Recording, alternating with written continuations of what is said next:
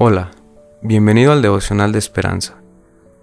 Creemos que en este tiempo Dios traerá inspiración y motivación para tu vida. Así que, prepárate para recibir una palabra de parte de Dios. 2 de julio. Decidir honrar a Dios. Tú eres fiel con el que es fiel. Salmo 18 del 20 al 27. El autor nos dice, en la novela Felicidad Conyugal de León Tolstoy, Sergei y Masha se conocen cuando ella es joven e impresionable. Él es un empresario mayor y que ha viajado mucho. Entiende el mundo más allá del entorno rural donde vive Masha. Con el tiempo se enamoran y se casan. Se establecen en la campiña, pero ella se aburre de estar allí. Sergei, que la adora, organiza un viaje a San Petersburgo, donde la belleza y el encanto de Masha la vuelven popular. Cuando están por regresar a su casa, llega un príncipe que la quiere conocer. Sergei sabe que puede forzarla a irse con él, pero deja que ella decida. Masha decide quedarse y su traición le rompe el corazón.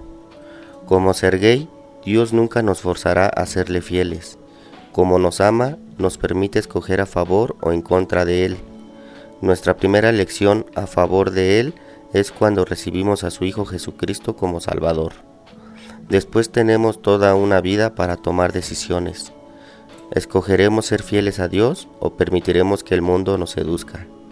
La vida de David no fue perfecta, pero él solía escribir sobre guardar los caminos del Señor y los buenos resultados que eso traía aparejados. Cuando nuestras decisiones honran a Dios, podemos experimentar la bendición que describió David. Con Él es fiel, Dios es fiel. Bueno, este devocional nos, nos invita a que nosotros podamos decidir si seguimos el camino de Dios o dejamos que, la, que el mundo nos seduzca. Por eso Dios nos dio un libre albedrío donde nosotros podemos elegir.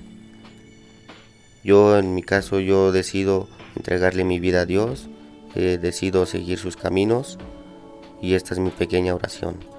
Señor, te doy gracias porque tú me has elegido, porque tú has abierto las puertas, tú me has abierto los brazos. En este momento yo decido que tú entres en mi corazón y que seas tú quien gobierne mi vida.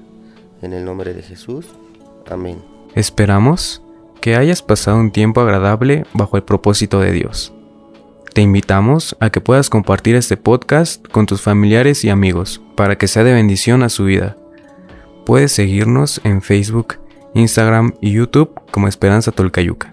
Hasta mañana.